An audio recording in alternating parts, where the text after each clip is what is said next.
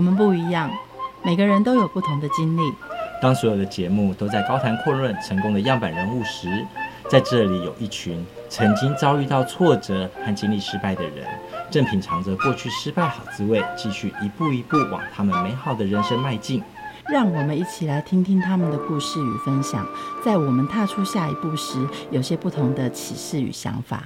欢迎收听《失败好滋味》，我是贝大小姐，我是 Rico。哎，你在忙什么啊？我在忙着装箱啊，你没发现吗？因为我们要出去玩呢、啊。你去五天，嗯。你装了一个月的东西，你都要装了些什么？因为我太爱喝咖啡了，所以一天要喝两包啊。对，帮你带啊，所以乘以四啊。我再乘以四哦。好。对，然后呢？因为我有自己的品牌咖啡啊，在外面就不喝别人的咖啡啦。你还带什么？带沐浴乳？当然啦，沐浴乳、洗发乳都带了。他饭店是没有是吗？因为饭店都有荧光剂，你不知道吗？我以为你这样住帐篷哎。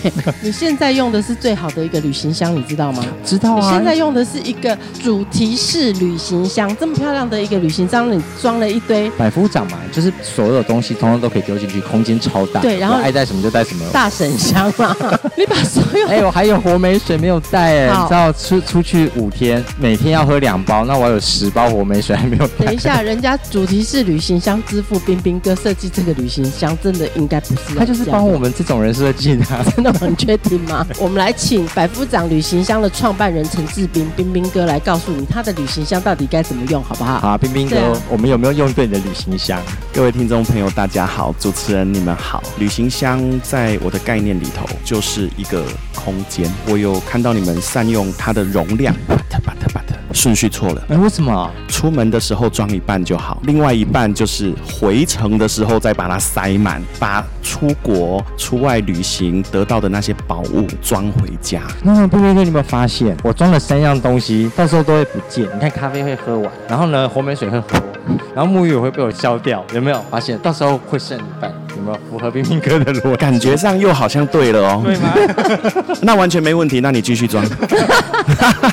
因为刚刚有聊到渔船的概念，说旅行箱跟渔船有什么关系？哦，很多人问我，当年在设计百夫长旅行箱就创品牌的时候，我在容量我考量的点是什么？我其实就是一直跟人家讲，如果你拥有一艘渔船，你是这个船主，你就是个渔夫嘛。渔夫出海一定是空船，你千万不要觉得，哎，这个渔船里面就可以装鱼，然后就装了很多鱼，装了很多粮食，你需要的一切其实都可以在外面获得。越空出去越好，回来是越满越好，这样才能满载而归。对对对，所以百夫长旅行箱是一个没有功能的，它是求容量空间，也就是花俏的功能，在我们旅行箱品牌上都看不到。我觉得我提供的就是一个置物空间，一个活动的置物空间。哇，那好好奇，冰冰哥，你在二零二零上半年三月之前环游世界的时候，对啊，对对，你的旅行箱里面装些什么？就只有内裤，还是内裤也不用装，因为外面都买得到，是这样子。我去的地方是要游泳的。农历春节之后，我跑加勒比海，带的东西不多。个人的旅游习惯是我只会带裤子，我不太带衣服。衣服我都会到当地去买印有当地地名的衣服。你们知道那种衣服吗？不管你去到哪里，哪个街上都有在卖啊。啊，对对对，就买它来穿。买那些衣服来穿，最大的好处就是它可以是纪念品。在拍照的过程当中，你将来看照片，你不用特别去想这个是在哪里，你光看衣服上面就跟你秀 logo、秀地名。我自己个人的消费习惯是那样，出国我都是空的箱子出去，基本，可是回来一定都是装满。我一直在强调的就是，百夫长是让你带东西回来的。百夫长的我们的定价策略，我就是希望让大家很便宜，你就可以买到，然后你把省下来的钱到当地去买纪念品回家。那你在环游世界的时候带什么回来呢？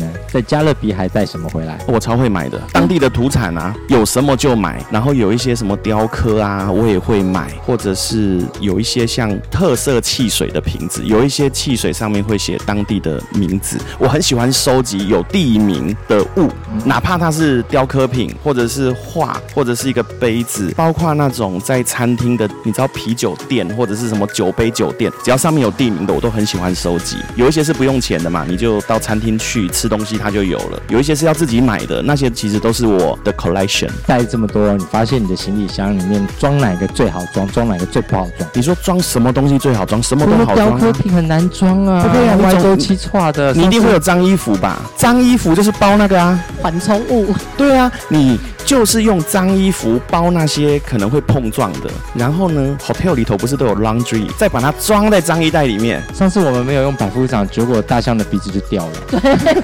对，那时候还没有用过百夫长啊。其他的品牌也不错啦。为什么你想要定在二零二零的时候开始环游世界？百夫长旅行箱品牌，我是在二零一五年创立。其实这个梦在二零零五年我就定下了。本身我在做国际贸易采购，看过很多世界各地啊，什么人文。自然各种被破坏。二零零五年的时候，我就在想哦，我是不是有一天能够来做一个什么东西，可以把好的意念传达出去？我老实讲，我想了真的一段时间，一直到一三年年轮廓才很明确的出来。一五年我就做旅行箱，一五年到一九年这几年，就百夫长其实在台湾取得很不错的市场销售的成绩。二零二零年我之所以决定环游世界，是因为我想通了一件事：旅行箱品牌老板最重要的工作不是卖旅行箱，是带头出去玩，所以我要带头出去玩那些一般我们台湾朋友比较少去的国家，所以我挑的都是冷门的旅游景点，包括加勒比海，我也去了中亚，去乌兹别克、吉尔吉斯、塔吉克这些地方是台湾人比较少嘛。我后来去印度是因为我想要从印度进巴基斯坦，可是疫情爆发，我就回来了。这几个行程的中间我都有回来台湾，因为要换行李啊，还有我买的东西我也不可能这样带，因此我就把台湾当做是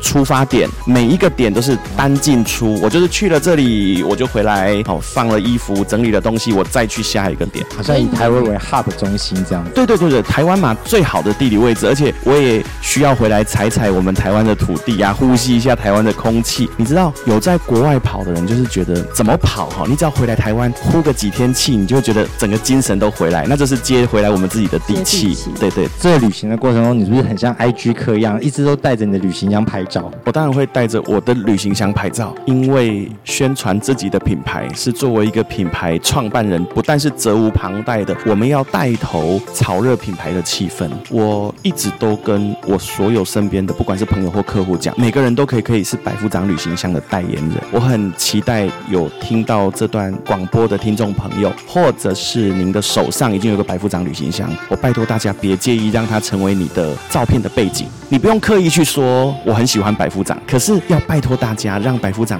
自然而然的发生在你的照片里头，哪怕他只露出一个小角角，我都要跟你说声谢谢。提到一个很特别的，就是你看到很多的世界上的震撼的一个画面，对对，然后才创了这个品牌。嗯，你看到了什么？最近是不是大家都会看到那个海龟嘴巴拉出来有渔网，就是吸管从海龟的鼻子拉出来，你你光用想象的就不舒服了。我十多年前就看过那东西，可是我自己不是一个政府的领导人，我也不是一个超级企业，能够有多少多少的资源去投入做这些事，所以我就在想啊，那我能做什么？我能做的或许是唤醒大家跟我有同样的想法。其实我相信每个人对环境都是热爱的，可是你可能会觉得弹个烟蒂无所谓，丢个垃圾无所谓。但是慢慢的，当你有那个概念的时候，你就不会做那些事。当全世界有几十亿人都不做那件事的时候，我们是可以把环境顾得很好的。所以我们就用我们自己手边的资源，我们有品牌，我们就透过品牌来宣扬理念。那你怎么知道说行李箱印个鳄鱼、印个大象，大家就会对他们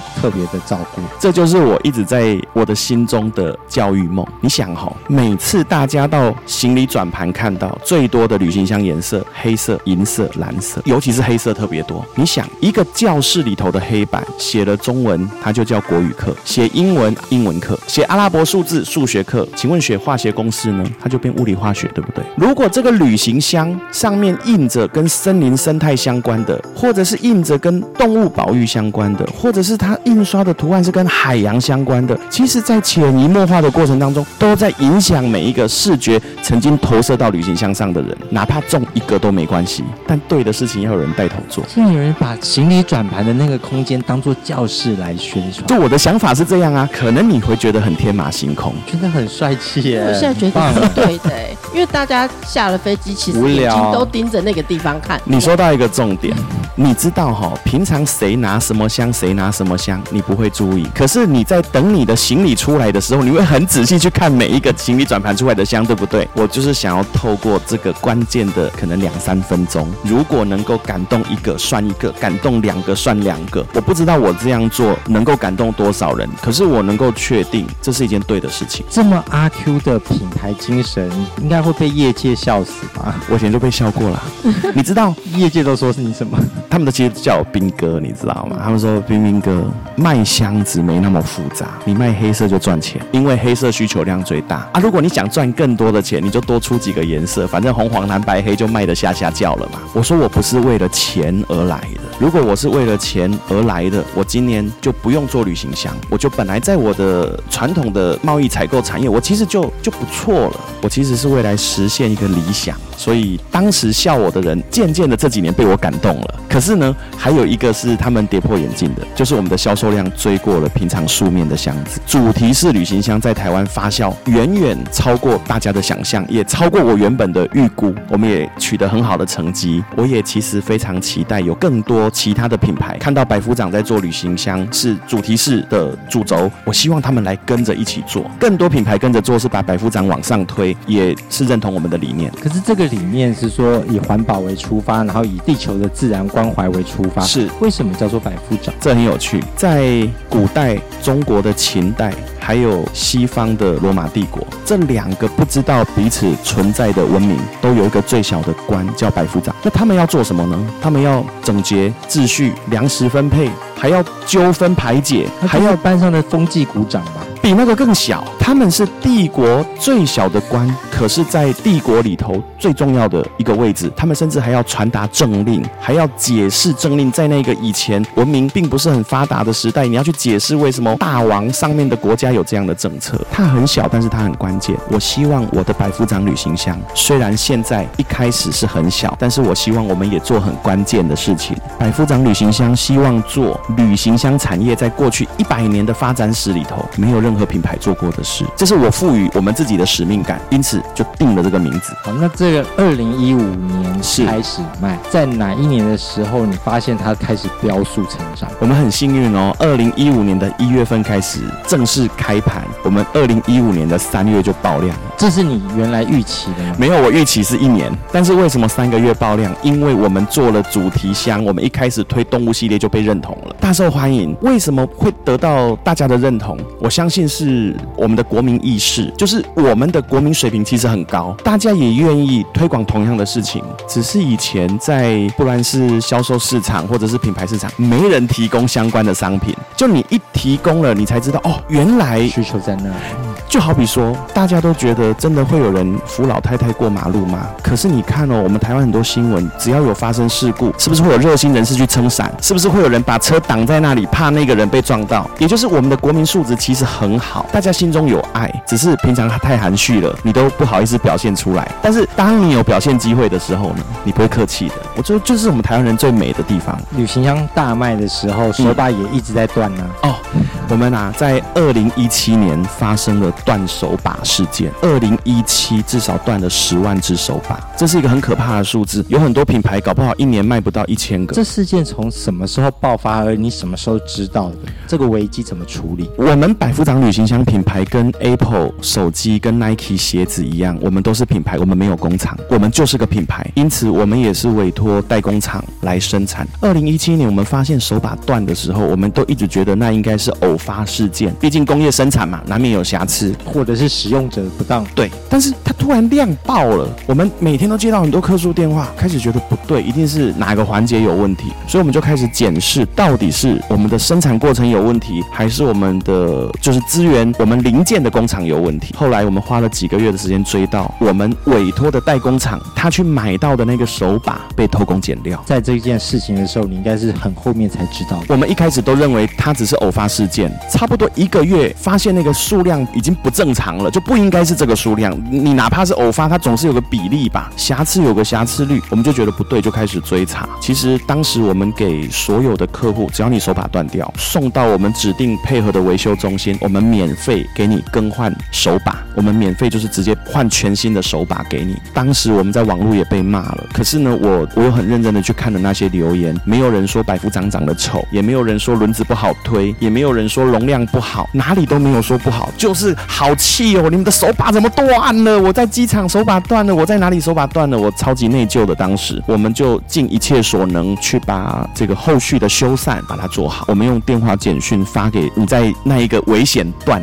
有买过旅行箱的客人，我们就发给他，就问他你的手把有没有问题？如果有问题，请你就带着你的箱子到我们指定的维修中心，我们直接帮你换手把。这么主动，就连他没断，你可能都发讯息给告诉他。有很多客户跟我们回传说我的没断啊，这样子，那我们就跟他回说哦，好，太幸运了，谢谢。我们其实很感谢那些客人，最主要就是当时的代工厂这个瑕疵问题，其实对我们品牌的商誉造成一个不小的伤害。但是它既然是我们的责任，我们就把要把它承担起来。这个品牌从一五年，然后一七年断了手把，然后解救。那一八一九发生了什么事情？一八年以后就恢复正常了，我们的销售量各方面的合作都恢复正常，还是有很多合作的活动，不管是影视娱乐的活动、体育赛事，百夫长应该算是旅行箱品牌当中最活跃的。我们不断跟大家相互结盟结合，就是希望能够一起把好的概念推广出去。图案越来越发展越多，会不会离你的中心思想越来越远？不会，百夫长在做一件事情，就是让旅行箱不再只是旅行箱。以前你是用旅行箱当做装行囊的工具嘛？现在我们让你用艺术品装行李。以前的旅行箱只是一个旅行箱，现在的旅行箱变成文化跟艺术的载具。我们透过旅行箱上面印刷的图案，我们在传达概念。很多商业行为都是说，那你买多少我就抽多少钱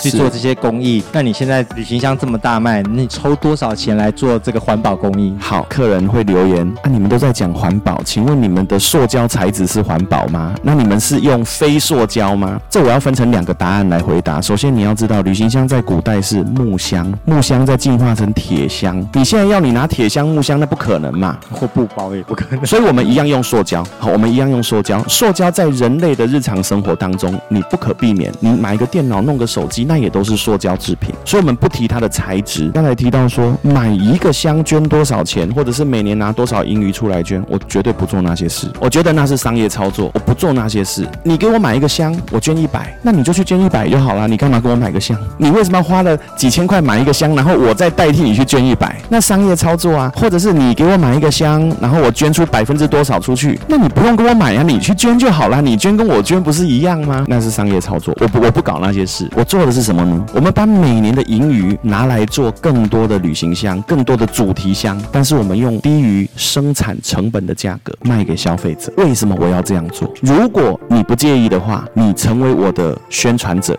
让这些成为我宣传者的人可以用最低的成本取得我要宣传的东西。也就是说，我把传单发给你，你用最低的成本拿到这个旅行箱，你所有的使用的过程其实都在宣扬我的理念。你想一件事，如果我不做这件事，我还要去做广告。如果我每年要编三千万元的广告预算，我不如每年把三千万元拿来折让给我的客户。如果一个旅行箱本来卖三千多，我把它改成卖两千块，那搞不好我卖一个是不是少收一千？那卖一万个少收一千万，那时候我今年就可以编三万个，我可以少收三千万。有这么多人在宣传，好过我直接把三千万拿去可能投递广告啊，就是被广告商给赚走了，也没人拿到我的货。因此，我想要走比较务实的路线。那竞争者应该恨你恨你洋洋。我们没有竞争者，为什么我们没有竞争者？因为百夫长旅行箱是一个不以盈利为营运初衷的品牌，做越多亏损越大，没有人要来竞争亏损这一块。那至于赚钱的那一块，当然我相信我们的品牌是赚钱的，因为我们也有非主题式，我们也有那种整个都是黑的，整个都是红的啊，整个都是白的，那其实很赚钱。我们就把那边赚到的钱拿来补贴给我们的主题箱，所以我们每年的营业额很高，可是我们几乎没有盈余。我一直在推生活教育，就是说教育并不是你一定要到学校上课，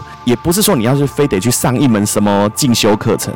教育是一个观念。我们以前从学校学到的教育是老师透过教材把好的观念给我们，可是我们现在是生活教育，就没有教材了嘛？那我们就透过旅行箱把好的观念传出去。这么有趣的花色，你是找台湾的设计师，还是是从所有的消费者告诉你说我想要这种东西？百夫长旅行箱就是旅行箱产业界的邮政总局，一切都是自己主导。动物系列很简单，每年国际自然保育联盟都有一个红色名单，叫 Red List，就拿 Red List 来发，那就是每年最危险的十种。那我们有些主题系列，那更简单，网络一查，国际自然保育联盟的资料我们有嘛？我们就发动物，我们再从联合国的教科文组织的资料去查那些所谓的不管是自然遗产、非自然物质遗产，那也都是主题，那就很多主题可以发了，对不对？你要再怕没有主题可以发，那就更简单，找一些什么叫做什么绿色组织啊等等，它一定有好多主题你发不完的。可是那是谁画的？比如说我今天是一个画家，我想要画上我自己的这个保育主题，我们都是内部设计，我们有自己内部的设计师，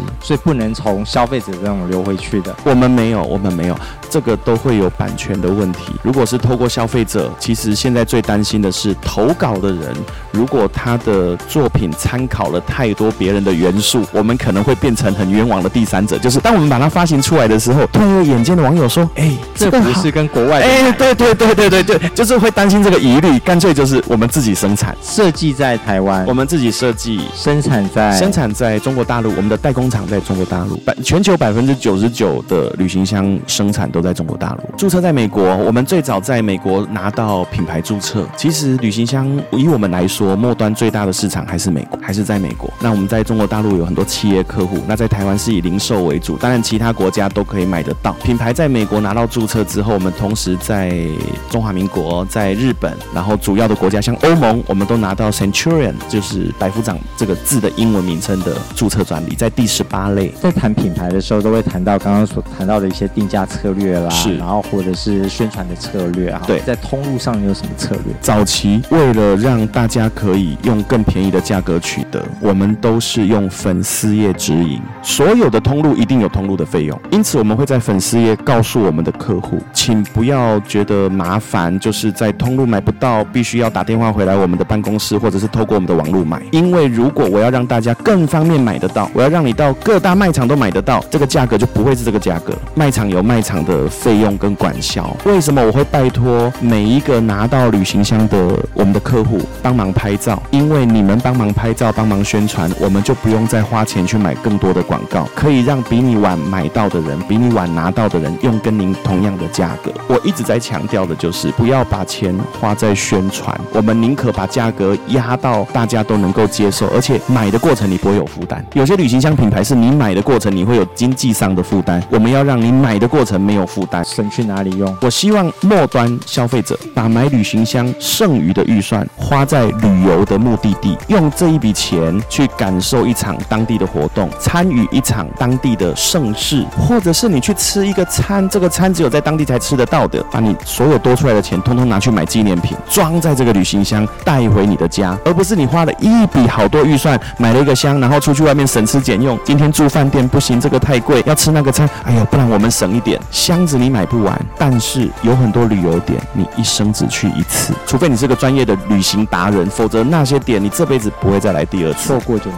了，错过就没了。在这经营百夫长的这个品牌当中，你的经典语录是什么？我一直在说，对的事情一定要有人带头做，我就是很喜欢当那个带头的人。对的事情就是只只要是对。环境有利，对周遭的人有利的事情，我都会觉得是对的事情。就好像利他主义，利他，就好比说，没有人在旅行箱上做这些主题，以这个产业来说，那我就要先做。可是如果有更多的旅行箱其他的品牌开始做，很多人问过我啊，那你会不会觉得自己的想法受到了侵犯啊？自己的提出的 idea 就被人家模仿啊、抄袭了？我完全不会那样想，我反而希望我带了这个头，起了这个头之后，有更多的品牌愿意做同样的事情。好比说我。我做了动物，做了森林，做了海洋。那当然，其他品牌它或许可以做其他的主轴，我们可以让这个世界更美好啊！带着这样的一个经典语录，嗯、但是你碰到了二零二零的疫情啊、嗯，疫情它有对你来说有影响吗？那你下一个阶段会做些什么事情？二零二零年的新冠肺炎对百夫长旅行箱来说毫无影响。我真的非常有底气的讲这句话。别忘了，大家可以从网络上搜寻到白富长旅行箱是不以盈利为营运初衷的。我们就算今年的营业额有两亿、有三亿，我还是会把我们的盈余一定会有盈余嘛，转换成回馈的模式。所以，我们不管是今年营收了，不讲其他世界的国家，我们就单独以台湾市场来说，我们今年就算收了两亿，我们也没什么盈余，因为盈余一定在隔年会被我用掉嘛，我一定会把它回馈给消费者嘛。那像今年有疫情，没有营收，那自然就没有盈余。不管做多做少，最后我都不留东西的。那你说这个疫情对我们有什么样的影响？我可以说是完全没有。我们有很多客户是企业客户，我们有很多客户是买回去收集，不是买回去用的。像我们那动物有十几款，很多消费者就会一直收，他真不是买回去用的，他是买回去收集的。那买回去收集的人，他就不分有没有出国了，你知道吗？只要我们有新的商品推出来，他还是会买回去收集。那在这个品牌，你下一波要做些什么事情？哦，我们要让百夫长旅行箱品牌不只是在旅行箱相关，所以我们有百夫长旅行社。将来我会出百夫长旅行箱创办人的旅游书，甚至我会在疫情结束之后开始会有百夫长的旅游讲座。我会开始往周边去做，甚至我有想了一件事情，就是我们对世界的了解是来自于我们易于取得的资讯。可这个世界上，你想哦，两百零二个国家跟地区，通常我们大家念得出来的，再怎么念就是那五六十个。但是你要知道，中华民国护照多好用啊！还有很多地方是大家可以直接闯入的，你只要一张机票就能闯入的，完全不需要申办签证。我就是要去做那些事，而且疫情结束，我会有一个新的旅游规划，就是我要去把我们的友邦跑一轮。现在友邦比较少嘛，好，所以很快这个一轮就能实现。如果我们有一百多个友邦，可能我就就没办法那么快实现。但是那些事情是我要去做。耶，谢谢谢谢谢谢听众朋友们。节目的最后，我们一起来听张韶涵带来的《隐形的翅膀》。我们下次见，拜拜。